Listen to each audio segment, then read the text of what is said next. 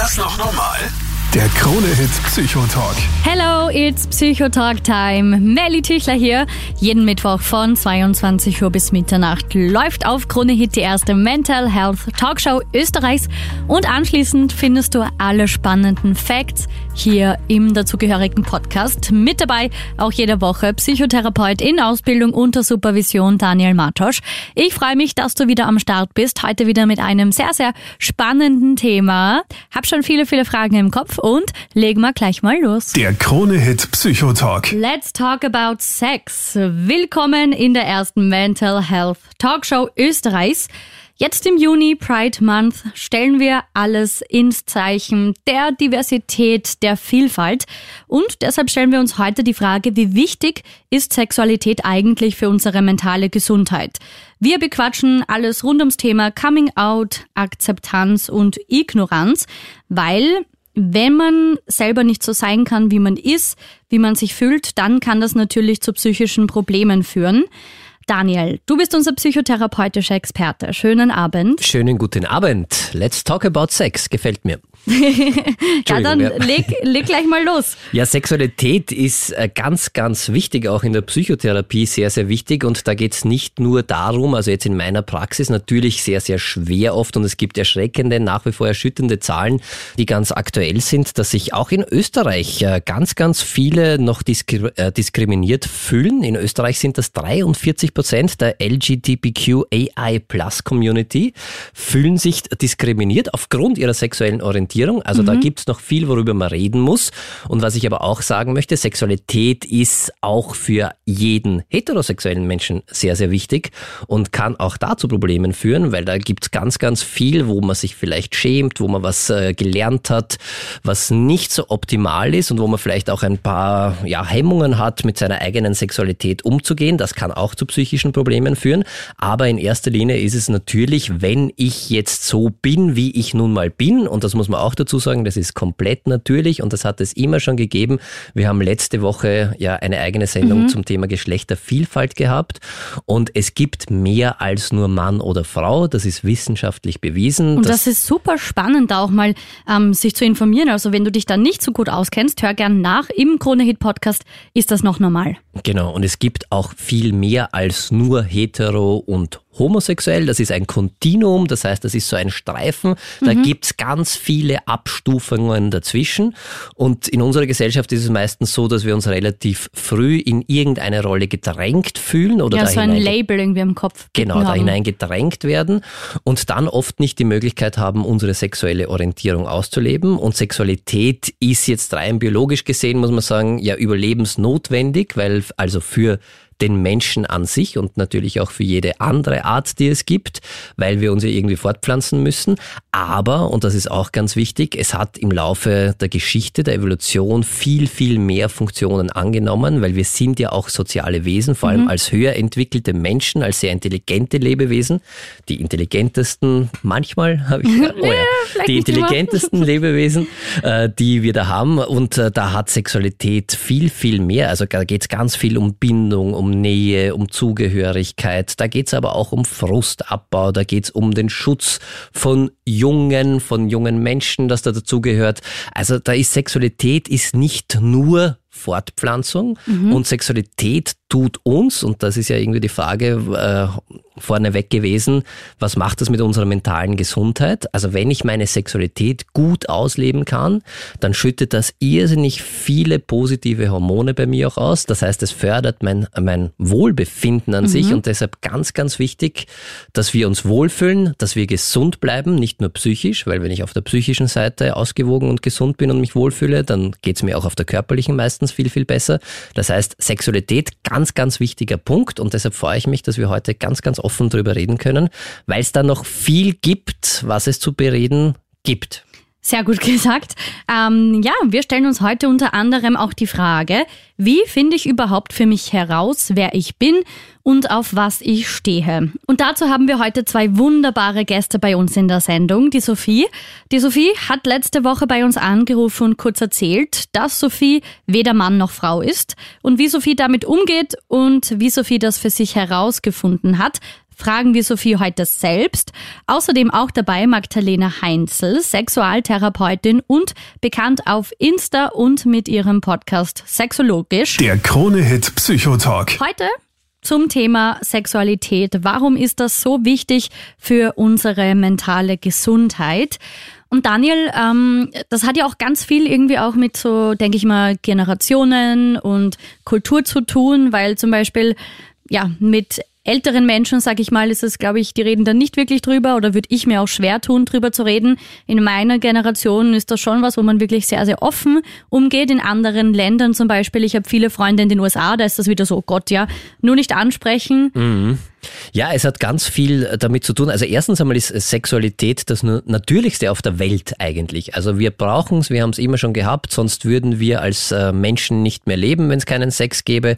Und ich habe es vorher schon kurz angesprochen, Sex ist viel mehr äh, in unserer Art als also bei uns Menschen. Das ist nicht nur Fortpflanzung, sondern es hat ganz viele andere äh, Bereiche, wo Sexualität wichtig ist. Da geht es um Bindung, da geht es um Zugehörigkeit, da geht es um Nähe, da geht Lust. Lust natürlich, ja, Lustgewinn, mhm. wissen wir ja, ist ein Grundbedürfnis, mhm. Bindung ist ein Grundbedürfnis, da geht es aber auch um das Grundbedürfnis nach Sicherheit und Kontrolle, weil ich dadurch irgendwie auch Sicherheit haben kann, äh, mich zugehörig zu fühlen und so weiter und so fort. Also es ist was ganz was Natürliches und trotzdem ist es sehr, sehr schwer darüber zu reden, weil irgendwann einmal die Menschheit halt versucht hat, diesen natürlichen Sexualtrieb, der in uns allen innewohnt, irgendwie in Regeln und Normen Rahmen irgendwie einzubauen. Und irgendwann mal haben sich ein paar Menschen überlegt, was ist denn da normal oder was gehört sich, was gehört sich nicht. Und das verändert sich im Laufe der Zeit und das hat sich immer schon verändert. Das heißt, was früher mal gegolten hat, gilt jetzt zum Glück schon lange nicht mehr. So war nicht allzu langer Zeit ja durchaus üblich, dass die Eltern jeweils irgendwie bestimmt haben, wer mein Partner wird. Das kann man sich heute, glaube ich, sehr, sehr schwer nur noch vorstellen. Das zumindest komplett schief gehen. In unserer Kultur, ja. Also ja. da gibt es noch Kulturen, wo das nach wie vor so ist. Mhm. Und genauso ist es auch heute oder im Pride Month geht es ja auch ein bisschen darum, dass es nicht nur die heterosexuelle Seite gibt, sondern da gibt es ja viel, viel mehr. Und das ist auch ganz wichtig. Wir wollen ja heute ein bisschen über die sexuelle Orientierung sprechen. Das heißt, wir haben es letzte Woche schon gesagt, es gibt das eine, das ist das Geschlecht. Und da kann man auch nicht nur zwischen Mann und Frau unterscheiden, sondern das sagt die Wissenschaft ganz eindeutig und das sieht man auch tatsächlich in Zahlen gegossen. 1,7 Prozent der Menschen sind bei ihrer Geburt jetzt mhm. rein biologisch gesehen nicht eindeutig einem Geschlecht zuzuordnen. Und aufgrund unserer Erfahrungen und auch äh, wie unser Hirn gebaut ist, kann das sein, dass sich das im Laufe des Lebens auch noch verändert. Das heißt, Mann, Frau haben wir als Menschen irgendwann mal erfunden und gesehen, okay, da ist die Mehrheit ist so, dann versuchen wir, das für alle anzuwenden. Und das stimmt nicht, das weiß man mittlerweile. Und bei der sexuellen Orientierung ist es genauso. Sexuelle Orientierung heißt, worauf stehe ich? Mhm wo fühle ich mich hingezogen, wie kann ich meine Sexualität ausleben. Und da gibt's halt auch ganz viel. Ja, und das auch das kann sich ja im Laufe des Lebens verändern. Das ändert sich bei jedem in Wirklichkeit. Auch sehr, sehr wichtig, dass das jetzt nicht so ist es jetzt, sondern kann sich verändern. Genau, aber ich möchte auch dazu sagen, weil das ist auch immer ganz wichtig, dass bei jemand, der sich sehr, sehr gut in seiner Rolle aufgehoben fühlt und jetzt zum Beispiel so wie ich als Mann aktuell auf Frauen steht mhm. und sagt, okay, das ist es, dann muss man sie nicht unbedingt verändern. Also das kriegt man schon mit, aber da werden wir heute, glaube ich, noch ganz gut äh, mit jemandem drüber sprechen, der da selbst betroffen war oder ist auch, wo es eben nicht so eindeutig ist, mhm. wie das ist. Freue ich mich schon sehr ich dann auch, ja. auf unseren Gast. Aber ganz wichtig festzuhalten, ja, eine sexuelle Orientierung kann sich auch verändern und das ist völlig normal. Das heißt, da gibt es auch nicht nur schwarz oder weiß, da gibt es ganz viele bunte Schattierungen dazwischen. Shades of Grey. ja, Nein. oder Shades of, of Color, aber auch ja, oder viele Grautöne dazwischen. Und es ist oft nicht so einfach. Also wir sind von Geburt an sexuelle Lebewesen als Mensch. Also wir kommen schon mit einem Sexualtrieb auf die Welt und kleine Kinder, da sieht man das auch, oder Babys beschäftigen sich auch selbst mit ihrem Geschlechtsteil oft oder diese berühmten Doktorspiele, das dauert mhm. so meistens so bis zum fünften Lebensjahr und dann wird das ein bisschen weniger und in der Pubertät wird es dann noch einmal wieder mehr und deutlich mehr, können wir uns wahrscheinlich auch alle erinnern daran, dass es da ein ganz, ganz wichtiges und großes Thema ist und da bildet sich dann ein erster Teil der sexuellen Identität und auch sexuellen Orientierung natürlich heraus. Und da ist es halt dann sehr, sehr wichtig, wie gehen denn die anderen Menschen damit um? Weil dann kann es wirklich zu Problemen führen, wenn ich jetzt für mich draufkomme, okay, ich gehöre halt nicht zu diesen 90 Prozent die sich in der heterosexuellen Cis-Mann, Cis-Frau-Rolle mhm. wohlfühlen, sondern ich bin halt einer von diesen 10 Prozent und da kann er ja nichts dafür. Dann ist es halt so, aber ich merke, so wie ich bin, werde ich irgendwie von der Leuten Welt. Leuten schiefe Blicke oder Leute verstehen es nicht. Genau, und dann kann es zu Problemen führen. Und da freue ich mich, dass wir gleich äh, die Magdalena Heinzel bei uns äh, am Telefon haben. Genau, sie ist ja Sexualtherapeutin und Podcasterin vom Podcast. Sexologisch und Autorin ist sie auch noch, also die wird da viel Wissen mitbringen. Und genau zu dem Thema werden wir sie gleich befragen, wie ich denn dann damit umgehe. Der Krone-Hit Psychotalk. Bei uns jetzt Magdalena Heinzel. Du bist Sexualtherapeutin, Sexologin und Autorin. Ich freue mich, dass du heute heute mit uns mitquatscht. Hi. Hi, ich freue mich auch riesig. Vor allem ein super, super wichtiges und spannendes Thema. Glaube ich auch, weil Sex ist schon was Wichtiges äh, im Leben von vielen, vielen Menschen. Oder, Magdalena, sagt, dass ich recht habe? Absolut. So, da hast du eine Bestätigung. Danke. Nein, aber jetzt ganz, ganz, ganz ernst, weil Sexualität ist zwar extrem wichtig und äh, es ist auch sehr, sehr wichtig, die auszuleben, aber es ist nicht immer so leicht. Und gerade wenn ich vielleicht draufkomme, irgendwann einmal, dass bei mir meine sexuellen Präferenzen nicht so sind wie die meiner Freunde oder in meinem Umfeld. Also sprich, wenn ich draufkomme, dass ich vielleicht homosexuell bin und äh, da ist die schwierige Frage oder die schwierige Frage, ich weiß es nicht, wie gehe ich denn damit um? Was würdest du einem 16-Jährigen sagen, der sagt, der einfach äh, erstens mal sich selber noch nicht so auskennt oder gut kennt und dann gibt es ja, sage ich mal, immer noch diesen Begriff von diesem unter Anführungszeichen Outing, wo man dann hört, ich habe Angst, was meine Familie dazu sagt oder weiß nicht, wenn es eine bestimmte Religion betrifft oder Freundeskreis, dass man einfach irgendwie Angst hat zu sagen, hey, irgendwie fühle ich da anders als viele aus meinen Kreisen. Ich glaube tatsächlich ist es äh, voll wichtig, zuerst mal hinzuschauen, welche Werte hat denn das Individuum, also welche Werte stehen da im Hintergrund. Ihr habt schon kurz angesprochen, das kann Religion sein, das kann aber auch ein, ein, ein Freund in den Kreis sein, der sehr heterozentriert quasi ist ähm, oder von mir auch aus äh, queerfeindlich äh, oder wenn immer wieder so Aussagen fallen, boah, das ist voll schwul, das wird ja häufig noch als Schimpfwort verwendet und viele andere Dinge auch, ähm, dann kann es das Ganze auch schwierig machen, vor allem wenn man ähm, niemanden im Umfeld hat, der quasi so lebt ähm, und man da irgendwie gefühlt auch keine Vorbilder hat, wobei man da echt sagen muss, dass das Internet für viele eine wirklich gute Ressource ist, um sich auch mit Gleichgesinnten oder auch mit Menschen, die so leben, ähm, zu vernetzen und zu schauen, wie sind die das angegangen. Einmal keine Internetkritik, das finde ich großartig. Das Internet kann auch was Gutes. Mhm. Absolut, vor allem habe ich das Gefühl, dass gerade junge Menschen, vor allem Menschen, die das auch selbst betrifft, die jetzt quasi über dieses Social Media ähm, auch die Bühne kriegen, über sich selbst zu sprechen. Das heißt, wir hören auch viel häufiger, wenn wir uns darauf einlassen in unserem Algorithmus, Stimmen von Menschen, die wir sonst vielleicht nicht so häufig in, in, in den Mainstream-Medien hören. Und das verändert natürlich was. Aber grundsätzlich fände ich persönlich ja cool, wenn es gar kein Outing brauchen würde. Das meinte ich eben. Warum eben? Eltern. Und sagt, hey, genau, ich fühle so und so. Mama, Papa, äh, genau. Ich glaube, ich bin hetero und das sind alle ganz schockiert, sondern äh, das, davon wird irgendwie ausgegangen. Dass man sich irgendwie so rechtfertigen ja. muss oder immer noch was erklären muss, wo ich mir denke, warum ist das noch so? Tatsächlich, weil ich glaube, viele Menschen brauchen irgendwie diese Sicherheit, weil wir einfach auch nach wie vor nicht gleichgestellt sind oder ähm, quasi gleichgeschlechtliche Ehen erst gibt es erst seit 2019 in Österreich. Das muss man sich mal aus der Zunge zergehen lassen. Ähm, und da einfach automatisch schon eine Wertung drin liegt und ich glaube, bei vielen Eltern ist es gar nicht so sehr Homofeindlichkeit, die da mitschwingt, sondern ganz, ganz viel Angst, dass ihre Kinder quasi dann auch äh, gemobbt werden oder ausgegrenzt mhm. werden. Und mhm. da könnte man auch wieder sagen, eigentlich wäre es wichtig, dass wir als Gesellschaft niemanden diskriminieren aufgrund äh, sexueller Orientierung oder anderen Dingen. Was können wir denn machen? Also jetzt äh, jeder Einzelne konkret, damit das ein bisschen besser. Ich weiß schon, jetzt natürlich keine schwulenfeindlichen Witze wahrscheinlich sagen, nicht äh, schwul als Schimpfwort verwenden. Aber gibt es irgendwas, wo du sagst, das haben wir vielleicht so gar nicht so am Schirm, dass das könnten, da könnte jeder, auch wenn er gar nichts dagegen hat und so wie ich, und dass er sagt, da könnte er noch ein bisschen mehr Augenmerk drauf lenken, damit es einfacher wird und besser wird. Ich glaube, tatsächlich geht es darum, auch seine Sprache anzupassen.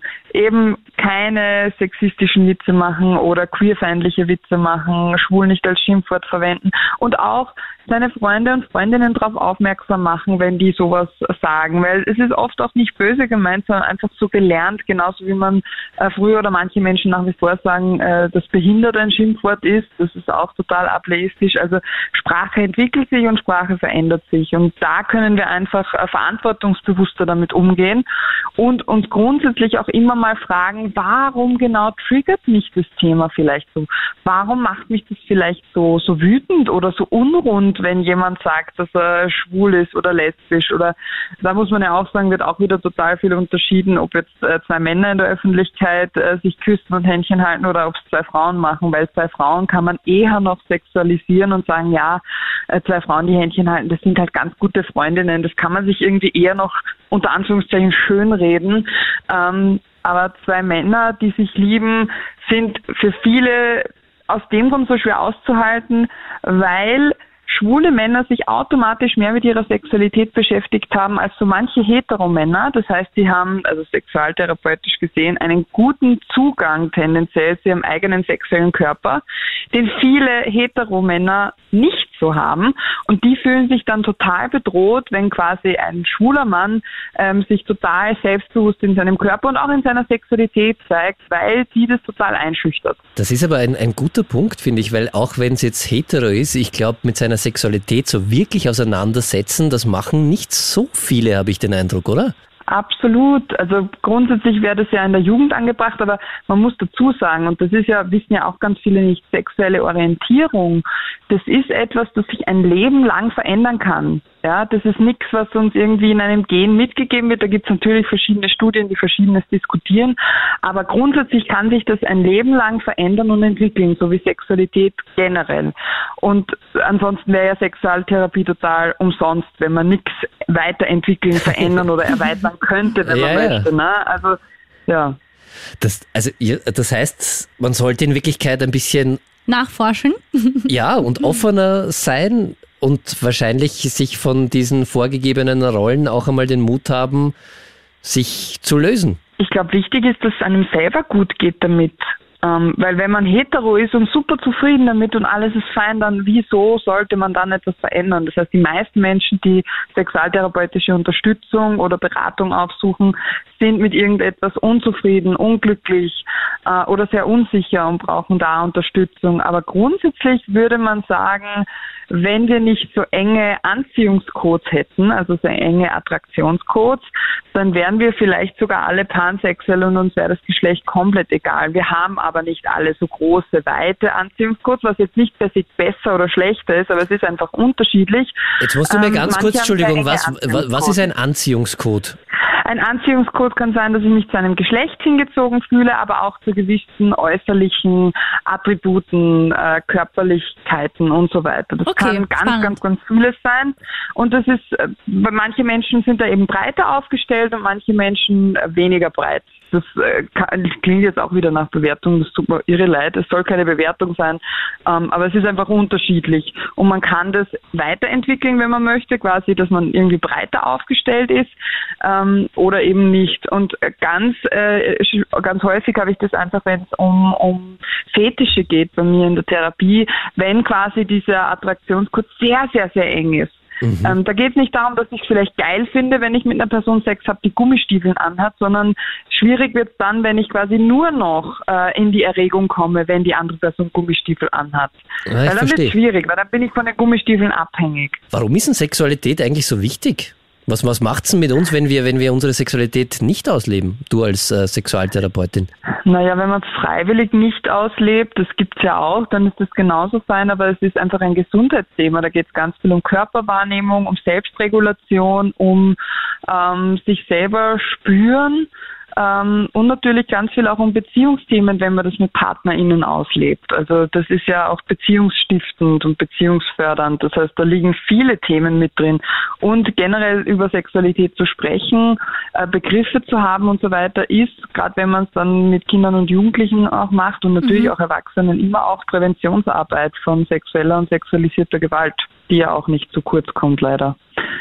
Mhm. Gibt es irgendwas, was, was, was du noch unbedingt äh, zu dem Thema sagen möchtest, was dir wichtig ist? Ganz wichtig finde ich ist, dass äh, ich erlebe es ganz häufig in Schulklassen, wenn da so homofeindliche Aussagen kommen, dass es häufig gar nicht so sehr darum geht, dass die tatsächlich queerfeindlich oder homofeindlich sind, sondern dass die in ihrer eigenen Männlichkeit, also ich erlebe es halt ganz häufig bei den Männern oder bei den jungen äh, mhm. Burschen, äh, dass die in ihrer Männlichkeit noch so unsicher sind, dass die das total verunsichert, weil sie sich dann fragen, was strahle ich aus? Bin ich quasi nicht anziehend genug für eine Frau, aber anziehend genug für einen Mann? Also die sind dadurch eigentlich so verunsichert gesichert. Ähm, und da, also es ist trotzdem nicht in Ordnung, jemanden zu diskriminieren aufgrund der sexuellen Orientierung, ganz, ganz klar. Aber es macht einen Unterschied, wenn ich als Profi von der Haltung reingehe und mal nachfrage, warum ist es so? Was genau irritiert dich? Und viele irritiert es eben, wenn sich ein Mann in sie verliebt und sie überhaupt in die Richtung gar nicht gehen wollen. Aber da sind generell viele Menschen irritiert, wenn sich jemand in einen verliebt, in dem man selber nicht verliebt ist. Das ist ja nie so easy. Das ist ja immer irgendwie unangenehm. Ja. Ähm, und das geht dann meistens ganz gut, wenn man das Gespräch dann so führt. Das, und ich habe das auch vorher irgendwie so spannend gefunden, als du das gesagt hast, die Frage sich zu stellen, warum regt mir das eigentlich so auf? Sich nämlich mit sich selber mal zu beschäftigen und nicht auf andere hinzuschimpfen, die anders sind, sondern mal so, hey, eigentlich habe ich ein Thema damit, warum? Ja, genau, weil nur weil jemand anderes quasi so lebt, heißt es ja absolut nicht, dass ich auch so leben muss. Das Einzige, was von mir erwartet ist, ist, quasi nicht deppert zu sein. das hast schön ausgedrückt. Das ist äh, sehr, sehr schön. Und dann kann ja. ich wegschauen und kann den Mund halten und das war's. Und äh, mich anderen Dingen zuwenden, die mir irgendwie wichtiger erscheinen. Aber ähm, es gibt ja wirklich Menschen, die dann bewusst sich noch aufregen und, und schimpfen und beleidigen und teilweise natürlich auch gewalttätig werden. Also es gibt extrem viele Übergriffe nach wie vor auch gegen queere Menschen auf offener Straße. Für alle, die, die jetzt ein bisschen damit hadern und vielleicht auch die Sendung hören und sagen, okay, ja, ich bin mir nicht sicher, ich weiß es nicht, eben gerade im Teenageralter, gibt es irgendwas, wie man so eine Sicherheit herstellen kann? Oder gibt es irgendwelche Fragen, Tipps oder wo wende ich mich hin? Also es gibt natürlich auch Beratungsstellen, da muss man halt schauen, wo man sich befindet. Es gibt mittlerweile auch ganz tolle Online- oder Chatberatungen, da muss man quasi auch nicht mal anrufen oder so, weil viele das ja auch nicht mögen. Und generell würde ich sagen, man muss sich auch nicht stressen und sich sofort in ein, ein, ein Label draufkleben. Also ähm, das ist ja auch etwas, was uns wiederum einschränkt. Und wenn man sich wohler fühlt mit einem Label, kann man ja mal das nehmen, wo man das Gefühl hat, das passt am, momentan am besten zu mir, aber dann auch nicht irgendwie enttäuscht oder wütend sein. Und das wird einem dann häufig unterstellt, du wechselst das ja quasi jeden Tag. Aber das kann tatsächlich sein, dass man das so unterschiedlich empfindet und auch das genauso in Ordnung ist, wenn man das dann wieder wieder verwirft und sagt, okay, das passt irgendwie doch nicht so. Es ist ein Suchen und ein Finden und auch wenn man das Gefühl hat, man hat es gefunden, kann es immer noch sein, dass sich das ein Leben lang verändert. Und ich meine nicht, dass man damit bagatellisieren darf, das ist eh nur eine Phase und das vergeht wieder, mhm. sondern einfach, dass wir Menschen generell immer in Entwicklung sind ein Leben lang auf allen Ebenen und so auch in der Sexualität. Und uns da auch einfach nicht einschränken, quasi einfach, sondern. Ich glaube, das ist ja. vielen Menschen nicht bewusst, dass das sich verändern darf und kann und sowieso tut. Mhm. Deshalb ja. gut, dass du es nochmal betonst. Vielen Dank, Dank Magdalena. ja, vielen, vielen Danke lieben Dank. Einladung. Und schönen Abend dir noch. Was wünscht man einer Dankeschön, Sexologin? Ich euch auch. Einen. Na, Entschuldigung, das war jetzt. Einen prickelnden Was, Abend, einen, oder? Ja, genau. Einen Was wünscht man einem Psychotherapeuten? Auch einen spannenden Abend. Okay. Na, ich finde, einen prickelnden Abend äh, können wir immer gebrauchen. Magdalena, wir ja. wünschen dir einen prickelnden Abend. Genau. Vielen Dank, dass du für uns Zeit gehabt hast. Dankeschön. Danke euch. Alles Liebe noch. Danke Tschüss. dir. Ciao, Baba. Der Krone-Hit Psychotalk. Heute ein Studiogast da, Sophie. Schön, dass du da bist. Hallo, danke für die Einladung. Und bevor ich dich jetzt vorstelle, mach's mal selber. Vielleicht eins möchte ich vorher schon noch sagen, Entschuldigung, dass ich da kurz unterbreche, Ja, aber bitte, wir haben Daniel. letzte Woche mit Sophie telefoniert, da warst du noch auf Urlaub. Ja, Äh, wo warst du? in Italien. In Italien. Wunderschön. Und da bist du am Strand gelegen und hast trotzdem bei uns in der Sendung angerufen. Und da ist es gegangen um Geschlechteridentitäten. Und ich finde, du hast damals einen wunderbaren Satz gesagt, dass du gesagt hast, ich bin nicht Mann, ich bin nicht Frau, ich bin ich. Und das war ein sehr, sehr langer Prozess. Und das ist der Grund, warum wir gesagt haben, wir müssen dich unbedingt kennenlernen. Und deshalb bist du heute da und ich freue mich sehr. Also, was ist dieses Ich? Erzähl mal. Ich glaube, ich habe gesagt, ja, ich bin weder Frau noch Mann und dass dann oft Leute sagen, ah, okay, du bist also dazwischen. Mhm, Und genau. dann ist meine Antwort oft drauf, na, ich bin auch nicht dazwischen. Ich bin halt ich. So. Ähm, für mich ist das im Moment benutze ich die Worte nicht binär, aber auch sowas wie genderfluide oder genderqueer sind Begriffe oder auch transgender sind Begriffe, mit denen ich mich definitiv auch identifizieren kann. Und ich glaube, das ist schon einmal was Wichtiges. Das ist, das passt heute für mich, der Ausdruck. Das heißt aber nicht, dass ich das mein Leben lang sein werde, weil es einfach eine, ein Prozess ist. Das ist ja sehr, sehr spannend, dass das ja alles immer in Bewegung ist. Also sowohl unsere, unser Geschlecht als auch unsere Sexualität wird uns zwar oft so vermittelt, dass das einmal, wenn das einmal so ist, dann bleibt es auch so, aber das wissen wir mittlerweile, das ist ein Bullshit. Und jetzt haben wir dich ja schon angekündigt, weil wir uns schon sehr gefreut haben, dass du heute zu uns kommst.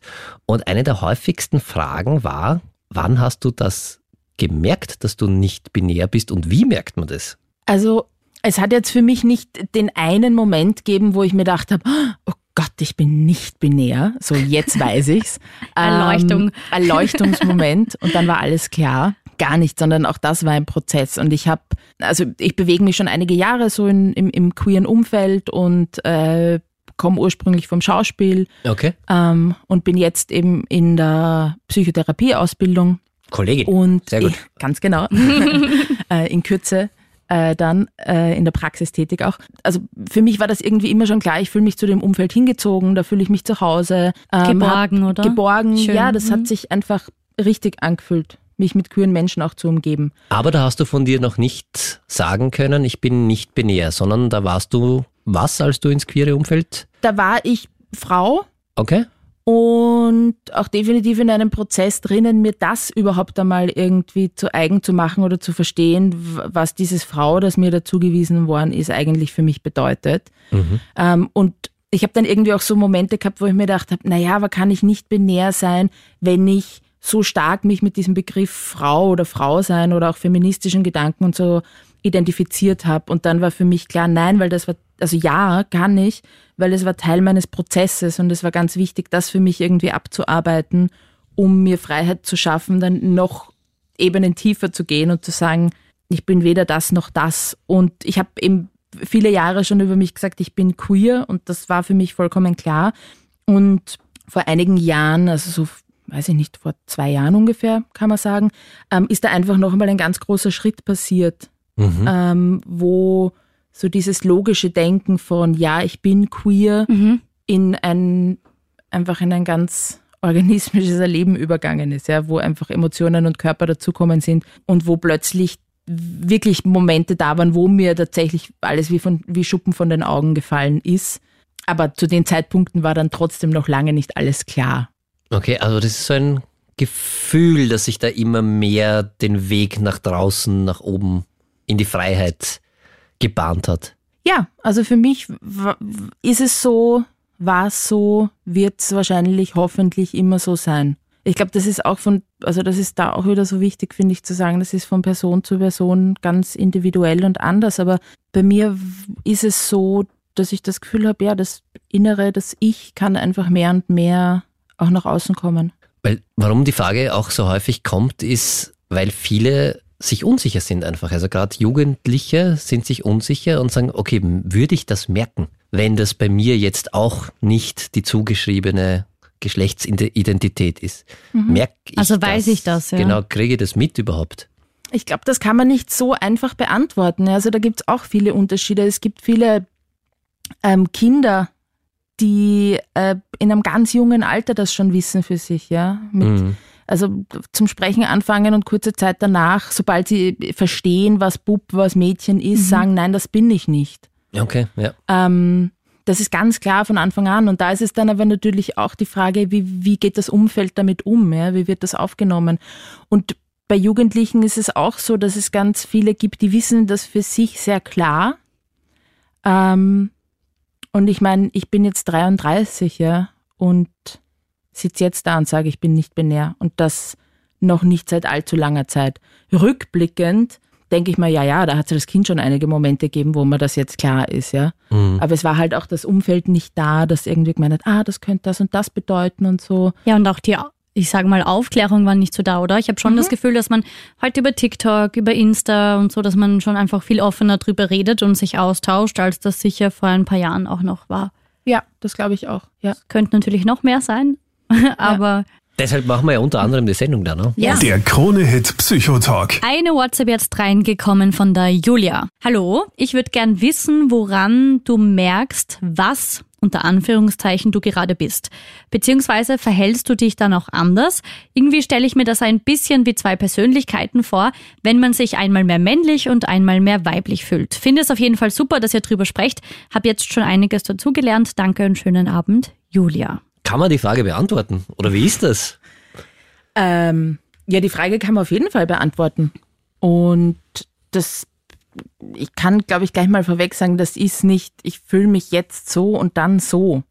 Und ich fühle mich auch nicht als Mann heute und morgen als Frau oder am Nachmittag dann nicht binär, sondern das ist ja, das ist ja das Spannende dran, ja, dass es ja diese Geschlechterzugehörigkeiten in einer gewissen Art und Weise aufhebt. Ja? Und das ist, glaube ich, ähm, teilweise schwer zu verstehen, weil wir halt in so einem binären System und in so einer binären Gesellschaft leben, wo Mann und Frau so fixe Anteile unserer Sprache, unseres Seins, unserer ganzen Welt sind.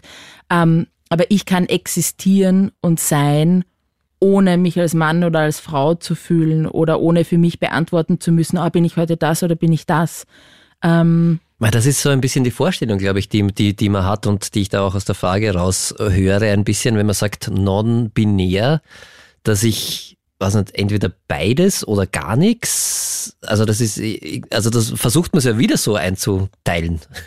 Ja, und ich meine, es ist schon, also für mich in dem Prozess ja, der letzten Jahre, ähm, und das ist auch was, das kenne ich von anderen queeren Personen, wir leben ja trotzdem, ich lebe ja trotzdem in der Gesellschaft, in der wir sind, ja, in der Welt, in der wir sind. Und ich bin ja auch damit aufgewachsen, dass es Mann und Frau gibt. Das heißt, ich habe trotzdem internalisierte Gedanken, die mir selber manchmal die Frage stellen, ja, aber was bin ich dann? Mhm. Wenn ich nicht Mann bin und nicht Frau bin, dann bin ich ja nix. So. Ja, also so dieses Bedürfnis, irgendwie etwas sein zu müssen.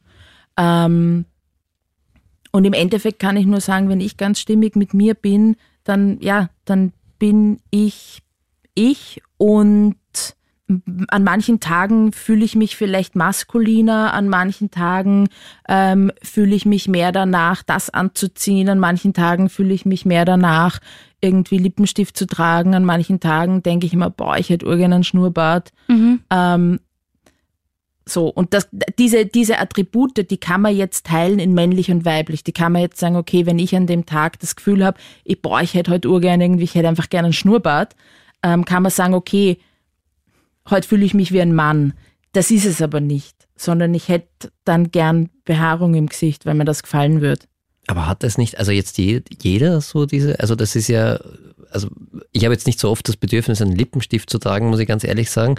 Aber ich finde, das ist ja in erster Linie sind wir Mensch mhm. und nicht irgendein Geschlecht. Aber mhm. dass ich mich manchmal vielleicht eher, also ich habe ja auch weibliche Anteile in mir und ich habe genau. auch männliche Anteile in mir und das macht mich ja aus.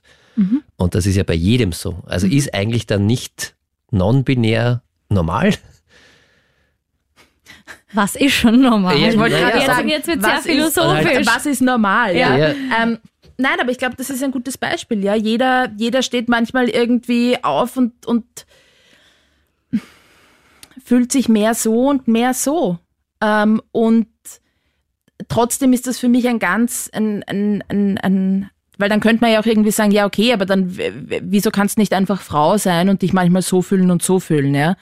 Ähm, es ist trotzdem ein Unterschied, weil ich weiß, ich bin keine Frau und ich bin kein Mann, ich bin ein anderes Geschlecht und ich habe feminine Anteile in mir, ich habe maskuline Anteile in mir und ich habe Millionen andere Anteile in mir. Die femininen und die maskulinen sind halt welche, die viele Leute verstehen, wenn man drüber redet. Wo tust du dir im Alltag besonders schwer mit diesen Einteilungen? Gibt es da irgendwelche Situationen, wo du dir denkst, "Oh, das nervt? Ja, ich glaube, damit sind queere Menschen jeden Tag ähm, konfrontiert. Auch wenn ich eben an die Ausbildung denke, in der ich drin bin, die Psychotherapieausbildung, da gibt's auch Formulare, die ich ausfüllen muss, wo immer die Frage ist, so, ha, was steht oben, was darf ich, kann ich heute quasi, darf ich mal wieder aussuchen, ob ich Mann oder Frau bin, ja? Ja. Und leider ist das auch in der Praxis draußen im psychotherapeutischen Kontext teilweise immer noch Thema, ja. Ähm, oder allein die Bezeichnung. Bin ich Psychotherapeut oder bin ich Psychotherapeutin? Hm. Ähm, also ganz viel bei so bürokratischen Sachen. Und vor allem, was ich so, so wirklich schade finde, ihr findet einfach nicht statt. Du findest nicht statt. In der Öffentlichkeit oft. Also in, den, Ja. in der Sprache, in Formularen. Ja, also es Wurscht ist, wo, oder? Wir versuchen, ja. also Es es, ist, ist- einfach schwierig. es ist relativ gang und gäbe, dass Menschen, die sich nicht dem Geschlecht Frau und Mann zugehörig fühlen, also, also Cis-Frauen oder Cis-Männer sind, sagen wir so, noch präziser, äh, dass die in öffentlichen Diskursen oder generell sehr wenig vorkommen. Das ist ja schon ein Riesenproblem, einfach Auch die in Frauen Filmen zum mitzudenken. Beispiel, irgendwie. denke ich mir jetzt. Ja, Also Ich so Stimmt, Büchern, ja. Filmen. Also ich meine, ich habe Euphoria zum Beispiel, die Serie auf Netflix geschaut, da kommt es ein bisschen vor. Aber sonst fallen mir jetzt nicht viele Filme ein oder Bücher, wo das jetzt einfach so Thema ist. es wird mehr, Ja, das habe es ich auch wird das auch auf Gefühl. Netflix mehr, es ist zum Beispiel Sex Education, Voll. ähm, oder ja, also mehrere Young Royals oder sowas, äh, verschiedene Sendungen, wo es auf jeden Fall mehr vorkommt. Und die Sache ist, es gibt ganz viele Bücher, wo es vorkommt. Es gibt ganz viele Geschichten. Ähm, es gibt zum Beispiel in Wien einen ganz tollen Buchladen, ähm, Chicklit, die darauf spezialisiert sind, auch feministische oder queere Themen auch zu haben. Ja. Chicklit? Wo's- Ja, wo Cool, es klingt spannend. ähm, alles gibt, ja, von Jugendromanen bis Fachliteratur bis äh, Krimis, Thriller. Also es gibt's, aber wir mit- wissen's nicht. Genau, es gibt's definitiv. Ähm, man muss nur ein bisschen suchen und dann findet man es. Oder genau zuhören heute. Oder genau zuhören heute. Vielen, vielen Dank für das Beantworten der Frage, Julia. Ich hoffe, das hilft dir weiter. Der Krone-Hit Psychotalk. Und jetzt ein Anruf. Hallo, ich bin die Franka, ich bin aus dem Burgenland und ich habe eine Frage für Sophie. Nämlich, wie hat dir deine Therapie dabei geholfen, deine eigene Identität zu finden? Sie hat mir geholfen. Das ist schon mal ein guter Anfang.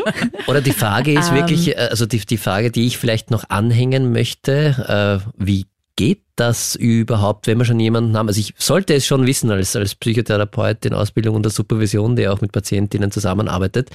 Aber es ist schon eine spannende Frage, die oft gestellt wird auch, was macht man da? Und wie, wie hast du das gemacht? Ach, im Endeffekt habe ich in der Psychotherapie einen Raum gefunden, ähm, zur Verfügung gestellt kriegt, wo ich mich sicher genug gefühlt habe, mich kennenzulernen, mir Fragen zu stellen, mich mit Dingen auseinanderzusetzen, die ganz unangenehm sind und dabei nicht alleine zu sein und das in meinem Tempo machen zu können, Mhm. ähm, dafür nicht verurteilt zu werden, gesehen zu werden in dem, ähm, das Gefühl auch immer wieder zu bekommen, es ist okay, es ist okay, wenn mich gewisse Dinge beschäftigen. Und dadurch haben sich einfach dann auch Dinge im Leben verändert. Ja? Also dadurch habe ich auch mehr Sicherheit bekommen, Entscheidungen zu treffen, vielleicht auch gewisse Grenzen zu ziehen. Ja? Ähm, und dadurch habe ich wieder mehr Raum bekommen in meinem Leben. Und je mehr Raum ich für mich kriege in meinem Leben, umso freier kann ich sein, weil umso mehr Platz ist für mich da. Und Ich finde, das ist gerade wunderbar zusammengefasst, was Psychotherapie eigentlich sein sollte. Da, da will ich jetzt aber kurz nachfragen, weil du sagst, sein sollte. War das leicht, die passende Therapie für dich zu finden? Oder hast du schon auch mitbekommen, dass vielleicht viele ja, weiß ich nicht, von der älteren Generation oder keine Ahnung, das nicht so verstehen? Also ist es, wisst ihr, was ich meine? Ja. Ist es schwieriger, Therapie zu finden, wo Menschen wirklich darauf spezialisiert sind und das auch wirklich verstehen? Ähm, also ich habe mit meiner ersten Therapeutin relativ Glück gehabt, weil das irgendwie von Anfang an einfach ein Match war und gut gepasst hat über viele Jahre hinweg. Sehr schön. Da war so, da waren aber andere Themen auch noch im Fokus als das Queer-Sein. Mhm. Ähm, wobei ich mir sicher bin, dass das da auch kein Problem gewesen wäre. Danach habe ich eine Erfahrung gemacht, die definitiv nicht so angenehm war, wo ich einfach das Gefühl gehabt habe, okay, da versteht jemand gar nicht, worüber ich rede. Mhm. Gott sei Dank war ich zu dem Zeitpunkt an einem Punkt, wo ich schon mit mir recht selbstsicher mhm. war, ja. Weil ansonsten, glaube ich, hätte das auch andere Auswirkungen haben können. Und das ist schon das, was ich immer wieder höre, so in der Psychotherapie-Szene, wenn man das so nennen kann, aber auch einfach von, von queeren Personen, gerade von jungen queeren Personen, dass sie Therapieerfahrungen gemacht haben, wo sie sich einfach nicht gesehen gefühlt haben, nicht ernst genommen gefühlt haben. Ja, und das ist halt schade, ja. Oder das ist nicht nur schade, sondern das ist, das dürfte eigentlich nicht passieren. Und es gibt aber auch ganz tolle Anlaufstellen ähm, für gerade für Jugendliche auch. Kannst du welche ähm, nennen zum Beispiel? Ja, also zum Beispiel äh, die Villa in Wien, Rosalila ähm, Villa. Da geht, also die Homepage ist www.villa.at mhm. Ähm, oder dievilla.at, glaube ich. Und da gibt's auch immer wieder so Anknüpfungspunkte, ja, wo man anrufen kann, Fragen stellen kann, wo es dort gewisse Gruppen gibt zu gewissen Themen, wo man hingehen kann, ähm, wo man auch einfach niederschwelliger per E-Mail sich mhm. melden kann, weil man einfach nicht so weit ist, dass man persönlich wohin geht und irgendwie Verwirrungen in sich hat, nicht mhm. weiß, wer bin ich, was soll ich tun, mhm. wo finde ich Akzeptanz. Also das wäre zum Beispiel eine Adresse, wo man sich hinwenden ähm, wo man kann. sich auf jeden Fall hinwenden kann, ja. Und ich wollte vielleicht zur Psychotherapie allgemein sagen, das ist immer etwas, wo die Chemie passen muss zwischen Stimmt, sowohl ja. dem, der, die hingeht und dem Therapeuten. Also da ist egal, um worum es geht, finde ich. Das muss einfach passen. Das ist ein, ein, ein Teamwork, das ist ganz viel zwischenmenschliche Beziehungsgestaltung in Psychotherapie. Und das ist auch einer der Hauptwirkfaktoren, das hast du so schön irgendwie beschrieben, dass du einen Raum bekommen hast, wo du gehört wurdest, wo du mhm. sein durftest, wie du bist, wo du die Freiheit hattest, selbst einmal über dich nachzudenken. Und da muss einfach die Chemie passen, weil das kann ich nur bei jemandem machen, wo ich mich wirklich aufgehoben fühle, wo ich mich wohlfühle. Ja. Und wenn das nicht gewährleistet ist, und das ist echt wirklich mein, mein Tipp an alle, wenn Sie zum Psychotherapeuten, zu einer Psychotherapeutin, zu einer psychotherapeutischen Person kommen, einfach, wenn es nicht passt, dann passt es nicht. Und dann wirklich auch einen anderen suchen, eine andere suchen. Weil das kann, es muss nicht passen. Und das kann sein, das sind zwei Menschen, die miteinander was gemeinsam erreichen wollen. Und das kann nur funktionieren, wenn da auch die zwischenmenschliche Chemie passt. Also, also nicht aufgeben und weitersuchen, wenn es nicht passt. Ja, und auch dem auch sagen, hey, ich mag dich nicht. Oder ich kann mit dir nicht. Ist ja. okay. Und das kann natürlich irrsinnig schwierig sein, weil wann gehe ich in Psychotherapie? Wenn es mir schlecht geht, wenn es ja, mir scheiße geht. Ja. So, meistens dann, wenn es mir richtig dreckig geht.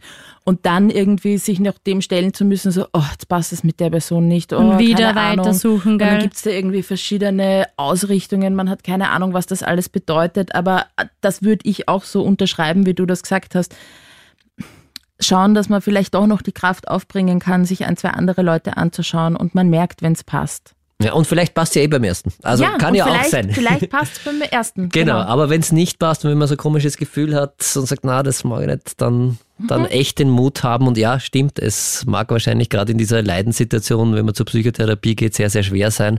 Aber es zahlt sich aus, da wirklich einen, einen für sich passenden Partner zu finden, mit dem man ja. gemeinsam dann arbeiten kann. Ja, auch wichtig, dass wir das mal ganz offen ansprechen. Mhm. Willst du noch was zu der Frage sagen, oder? Ich würde gerne eine Sache noch dazu sagen. Mhm. Und zwar, ja, also definitiv, so wie wir gerade gesagt haben, es ist ganz wichtig, dass es zwischenmenschlich auch passt, zwischen Therapeutenperson und Klientenperson. Und ich finde, unabhängig davon sehe ich es als unsere Aufgabe als angehende Psychotherapiepersonen oder schon praktizierende, sich mit gewissen Themen, die in unserer Gesellschaft relevant sind, auseinanderzusetzen. Und deshalb finde ich, ist es die Aufgabe von jeder Psychotherapieperson, sich auch mit queeren Themen auseinanderzusetzen, weil das ist die Realität, in der wir leben, das ist die Welt, in der wir leben. Ähm, das stimmt. Ich glaube, ja. in unserem äh, Kodex steht drinnen, dass man immer am Stand der Wissenschaft mhm. sein muss. Also ja. ja. stimmt, damit muss man sich auseinandersetzen ja. und das ist eben einmal die Welt, in der wir leben. Gott sei Dank, finde ich. Genau. Der Krone-Hit Psychotalk. Denise hat eine WhatsApp-Frage an Sophie. Denise schreibt, hallo ihr drei. Also ich muss das jetzt einfach fragen, weil ich es nicht verstehe.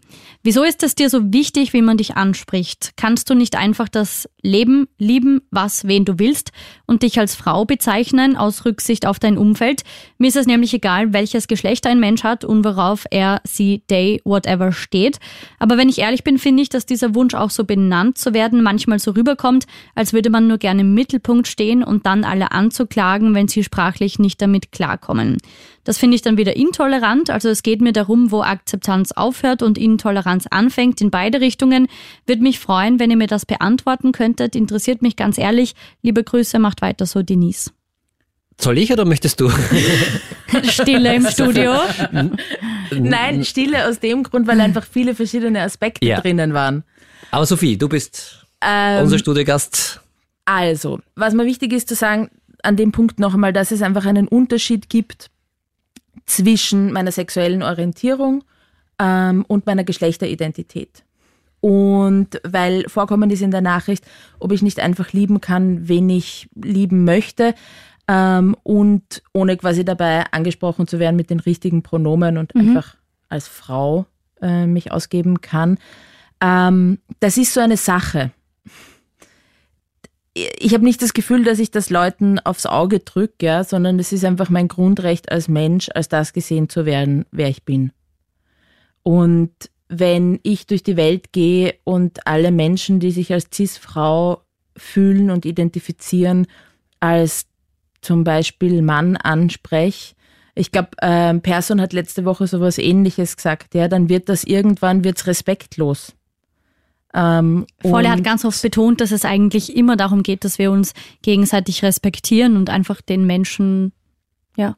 Ja, und es ist mein Anrecht, mein, mein Grundrecht als Mensch, als das angesprochen und gesehen zu werden, was ich bin, ja. Und ich kann nichts dafür, dass es in unseren gesellschaftlichen Strukturen aus vielen Gründen, ja, wo man weitaus mehr Zeit bräuchte, um auf die einzugehen, im Moment einfach seit ja, langer Zeit nicht verankert ist, dass es was anderes gibt als männlich und weiblich. Ähm, und deshalb sehe ich da nicht meine Aufgabe, mich da zurückzunehmen. Weil das würde heißen, dass ich mich in meiner Identität einschränke, dass ich mich in meinem Menschsein einschränke. Und dieses, das Aufzwängen oder andere damit irgendwie zwangsbeglücken, was ich so rausgehört habe, das ist auch so eine Sache. Mir wäre es ganz oft recht, wenn das gar kein Thema wäre. Also ganz oft denke ich mal so, okay, ähm, auch im Ausbildungskontext oder so, ja, weil es eben für uns nicht normal ist, dass man die Pronomen dazu sagt, wenn man sich vorstellt. Oder nicht davon ausgeht, dass man weiß, welche Pronomen das Gegenüber hat, komme ich dann als queere Person immer wieder in eine Situation in Gruppen, wo ich sage, ja, das und das ist mein Name und das sind meine Pronomen und dann bleibe ich die einzige Person, die das sagen muss, ja, und dann habe ich irgendwie so eine weirde Sonderstellung, wo ich mich dann entscheiden kann, okay, lebe ich damit, dass ich den ganzen Tag, die Veranstaltung über, die Party über, was auch immer, misgendert werde ja, und falsch angesprochen werde, also nicht in dem gesehen werde, was ich bin, oder wähle ich die Art und Weise, mich vorzustellen mit meinen Pronomen und dann bin ich aber irgendwie wieder so ein bisschen teilweise wie das Zirkuspferd, das sich an, also das sich scheinbar in den Mittelpunkt stellt oder so, ja, ähm, was auch nicht immer angenehm ist. Und deshalb wäre es einfach so schön, wenn man sich einfach auch mit Pronomen vorstellen kann. Oder einfach nicht davon ausgeht zu wissen, welche Pronomen das Gegenüber benutzt. Mhm.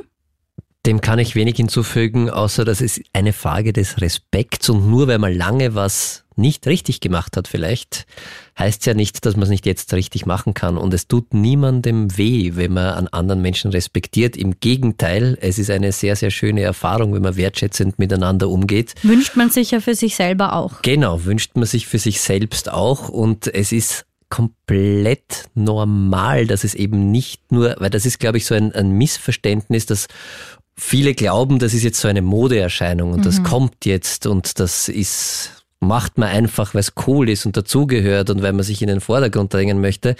Und da möchte ich schon sagen, aus wissenschaftlicher Sicht, das hat es immer schon gegeben. Und mhm. das ist, eigentlich ist es nicht normal, dass wir eben nur Mann und Frau bislang in unserer Sprache auch berücksichtigen, weil das einfach falsch ist, weil es einfach mehr gibt. Und das ist einfach so. Und ja, wir haben das lange Zeit falsch gemacht oder falsch gemacht? Ja, falsch gemacht, weil wir nicht alle Identitäten berücksichtigt haben, die es gibt und die gibt's, seit wir Menschen uns entwickelt haben. Mhm. Und deshalb finde ich, wird es einfach Zeit, weil es ein, eine, eine Form des Respekts ist, dass ich jemanden mit dem anspreche, was er ist einfach. Also ich genau. finde, so einfach ist es. Also das ist, und es ist jetzt auch nicht schwierig, weil ich würde zu dir, Melli, auch nicht einen anderen Namen sagen oder so, es ist einfach so, oder? Das ist das ja. Normalste und mhm. Einfachste auf der Welt, dass man jemanden so das nennt, was er ist. Der Krone-Hit Psychotalk. Das ist sie, die erste Mental Health Talkshow Österreichs. Jeden Mittwoch ab 22 Uhr quatschen wir hier ganz offen über alle möglichen Themen rund um mentale Gesundheit, über Fragen, die dich beschäftigen. Jetzt im Pride Month im Juni dreht sich natürlich alles ums Thema Liebe, Sexualität, mentale Gesundheit, Coming Out, aber auch Akzeptanz und Ignoranz. Wir haben jetzt eine WhatsApp bekommen von der Eva. Sophie, die ist für dich. Sie schreibt, hi, ich höre gerade den Psychotalk und muss sagen, dass es mich bei dem Thema immer wundert, dass niemand an Kinder und Jugendliche denkt. Klar ist Aufklärung und Akzeptanz wichtig, aber ich denke mir immer, dass diese Vielfalt, diese komplexen Themen sicher auch für viel Verunsicherung bei jungen Menschen sorgt.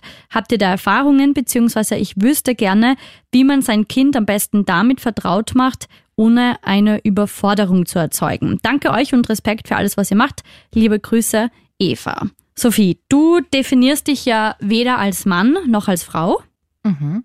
Non-binär. Non-binär. Genau. Heißt das. Ja, genau. genau. Auch, auch, auch nicht als viele andere Geschlechter, sondern non-binär. Ja. Genau. Non-binär. Ich lerne immer dazu. Sehr gut. Mhm. Großartig. Aber wenn wir jetzt gerade beim Thema eben Aufklärung sind und deshalb bist du ja zum Glück heute Gast bei uns, damit wir einfach ganz offen drüber reden können. Darf ich da eine Frage stellen? Mir? Ja. Oder der Sophie? Ja. Hast du in deiner Kindheit und Jugend massivst mit non-binären Themen und einer Geschlechtervielfalt zu tun gehabt? Nein. Gut, das war's schon. Ja, aber jetzt musst du schon weiterreden auch. Naja, das ist ja oft irgendwie so ein bisschen die Sorge, die ich da raushöre und die man auch ernst nehmen muss, weil Eltern vielleicht da Sorgen haben tatsächlich, dass wenn das viel zum Thema wird und wenn man über, wir haben es heute schon ein paar Mal gesagt, über was ganz Natürliches spricht, was bislang, über das bislang nicht gesprochen wird, dann ist die Sorge, dass das äh, dazu führen kann, dass sich Jugendliche und Kinder verunsichern und vielleicht dann einen Weg einschlagen, den sie gar nicht einschlagen wollten und da, keine Ahnung, ich weiß nicht. Und deshalb wollte ich gerade fragen, es ist, mir geht's darum, und das ist mir ganz, ganz wichtig, das ist etwas, das ist kein Modetrend, das sucht man sich nicht aus, weil es gerade hip ist, sondern es hat ganz viel mit seinem eigenen Sein, mit seiner Identität, mit seinen Gefühlen zu tun. Das spürt man das ist man und da kann man nichts dafür. Und ich glaube, das ist halt das, was wirklich tragisch ist, ist, wenn man in dem, wie man ist, weil man es einfach ist, nicht wahrgenommen wird und wenn man da ausgeschlossen wird und wenn man da vielleicht in ein Eck gestellt wird und das Gefühl hat, ich gehöre nicht dazu oder noch schlimmer, so wie ich bin, ist es falsch.